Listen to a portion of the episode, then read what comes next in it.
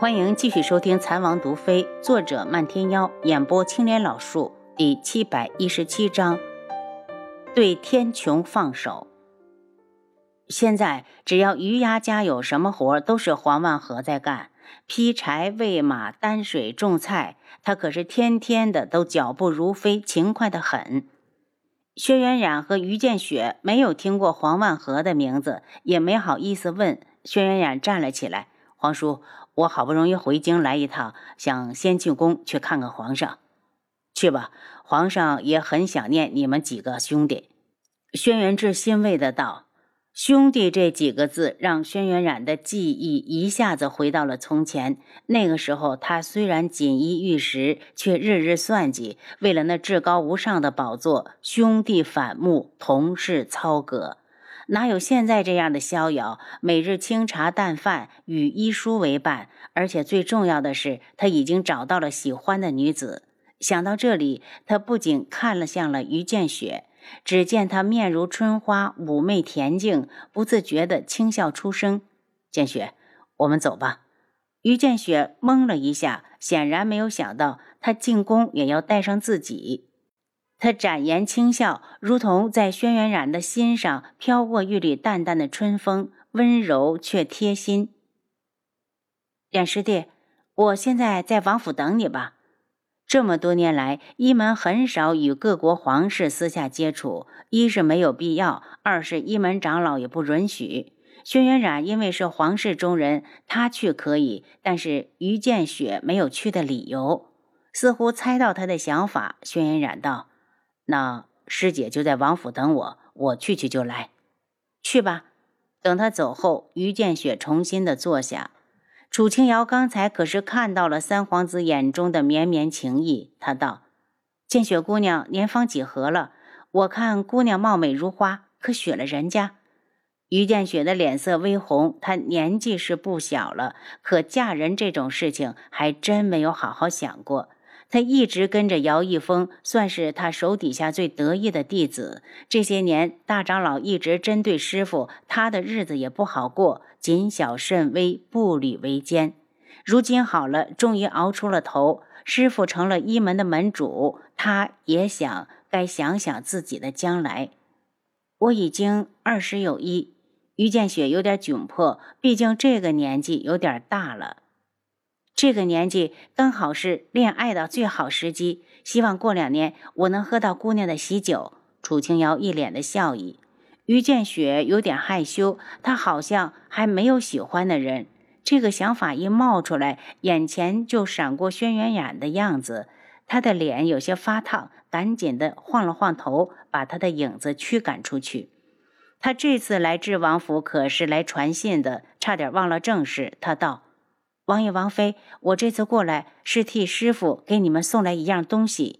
他说完，就从身上拿出一只圆筒模样的东西。轩辕志接过来观察了半晌，这应该是类似于烟花一样的东西，不知道姚老是在哪里找到的？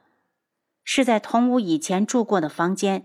于建雪道：“前一阵子，因为师傅刚接手一门。”烦的事物比较多，也没有注意。最近一段，他让弟子去把以前别人住过的地方全部清理出来，就找到了这个。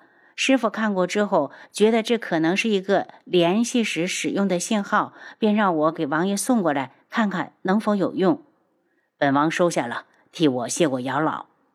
王爷客气了。是师傅听说静主逃得不知所踪，便来想看看能不能从童无住过的地方找出点线索出来。于建雪眸色平静，童无肯定还有同伙的。楚清瑶开口，他自己创建的无极殿手底下怎么会没有人？而这几年我们也只是知道了一个叶修的存在，也许那些人正躲在暗处，时刻窥视着我们的动向，随时准备为他复仇呢。一个组织不可能人人都像叶修那样恨极了童无，他总会有一些忠心的部下。不知王府的人可找到了无极殿？于建雪问。找是找到了，但是那里已经坍塌，可能那个老窝就算是被放弃了。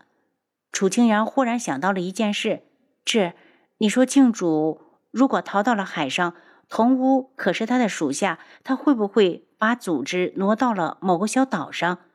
轩辕志一愣，还真有这个可能。因为相比于陆地上，海岛更加保险。只是过了昆仑镜，再往深处，几乎没有人去过。不用着急，如果那些人想为同屋报仇，总会露出狐狸尾巴的。轩辕志掂了掂手上的烟花，再不济，我们还可以用这个试试。于建雪赞成的点头，然后目光落到楚清瑶的脸上，感觉出她似乎很疲惫。笑了下道：“王妃，我想下去洗漱一下。”楚清瑶叫了红檀，让他把人带过去。阿楚，累不累？轩辕志弯腰抱起他，让他靠近自己的怀里。我送你回房去睡一会儿。你看你脸色这么苍白，是今天没有睡午觉，一会儿睡一会儿就缓过来了。他的身体他知道，只是有点乏了。薛元志把他放到床上，替他脱了外衫和鞋子，扶他躺下，拿了条薄被盖到身上。阿楚，睡吧，我在这里守着你。你不睡？楚清瑶问。睡。薛元志笑着上床，在他的身边躺下，用一条手臂轻轻地搂住他。楚清瑶确实困了，很快就睡了过去。醒来时，他发现身边已经没人，坐了起来。红檀。王爷呢？红檀从外面进来。王妃，王爷去书房了。他看了一眼天色，正是晚霞满天。红檀道：“王妃，今天有火烧云呢，奴婢扶您出去看看吧。”嗯。楚清瑶刚刚醒来，正好出去想活动活动。到了外面，看着满天的耀眼云霞，楚清瑶有些出神。也许是“云霞”这两个字让他想到了死去的杜云霞。那个女人到死了也没有见到自己的女儿。现在看来，她的女儿定是被镜主杀了。但愿他们母女能在下面相聚。他这边刚想到这儿，七绝就把胡铁带过来了。远远的，他就道：“宗主。”地少阁主邀我回昆仑镜呢，属下一时拿不定主意，便来问问宗主。帝凤鸣找你有何事？如果没有，帝凤鸣知道胡铁跟着自己，不可能找他。是他发现素衣阁的船只出了漏洞，不太适合远航，所以想找我过去商议一下。如果我们想往更远的海上行进，就要做充足的准备。楚清瑶见西天的云霞依旧的耀眼，又看了几眼，才不舍得收回目光。你懂船？略懂一二。属下就出生在海边。胡铁，你想找到镜主吗？想。你是怕他会卷土重来，报复我们？有这个原因，但属下更想亲口问问他，杜老宗主的女儿到底在哪儿？是不是他杀的？胡铁一脸的悲愤。老宗主到死都惦记着女儿，我理当替他完成遗愿。楚清瑶再次的抬头，我刚刚看到这满天的景色，也想到了故去的老宗主。既然女儿是他的遗愿，我这个继任宗主责无旁贷。那你去吧，我在这边也没什么事。楚清瑶道：“不管付出什么代价，我们都要找到镜主，问出小姐的下落。但你要答应我。”没有我的允许，不可私自出海。属下遵命。胡铁道：“属下明日便走。以后宗主这边有什么事，记得到联络点传信。”晚饭时，轩辕染从宫中回来，关于他和皇上谈了些什么，轩辕志也没问。他现在已经想好了，天穹的事，他要慢慢的放手。他可是记得，他答应过阿楚，等他们孩子一出生，就要站在昆仑镜的土地上俯视整个夜染大陆。所以天穹，他想离开了。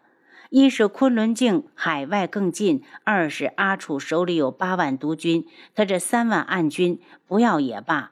这些势力握在了手里时间太久，怕皇上心里不舒服。再好的叔侄还能抵得过父子吗？当初的轩辕笑和他的儿子们都能斗成那样，那样的事情他不想再重演。虽然眼下皇上对他尊敬有加，可皇后对智王府的态度已经从侧面说明了一切。但轩辕志不是贪权势之人，该放手时，理当激流勇退。他没问，轩辕彻却开口了：“皇叔，我已经和皇上说好了，来年天穹种的药材由一门来负责。反正我也有时间，会尽量的过来帮忙的。你能如此，皇上一定很感激。”轩辕志笑着举起酒杯：“言儿，我们叔侄聚在一起也不容易，其他的话我们不说，今天只管喝酒。”轩辕然举杯，那眼就借花献佛，借王叔府上的美酒敬皇叔一杯。一杯酒尽，轩辕志亲手给楚清霄又倒了一杯。岳父，这杯小婿敬你，谢谢你对阿楚的关心。岳父放心，我一定好好的待阿楚，绝不会让他受半点委屈。有王爷这句话，我就放心了。楚清霄点头，将杯中的酒一饮而尽。席间，楚清霄向两人打听了一下一门的近况，并告诉他们，他打算去一趟一门。于建雪自然是热烈欢迎，他马上道：“那我们就在一门静待老门主光临。”饭毕，轩辕志陪着楚清瑶回房，抱着他道：“阿楚，你想不想去昆仑镜定居？去昆仑镜？嗯。”因为我说过要带你站到昆仑镜的最高处，让我们的孩子一出生就能够俯视整个夜然大陆，在昆仑镜随意的玩耍。他眸光缱绻，温情无限。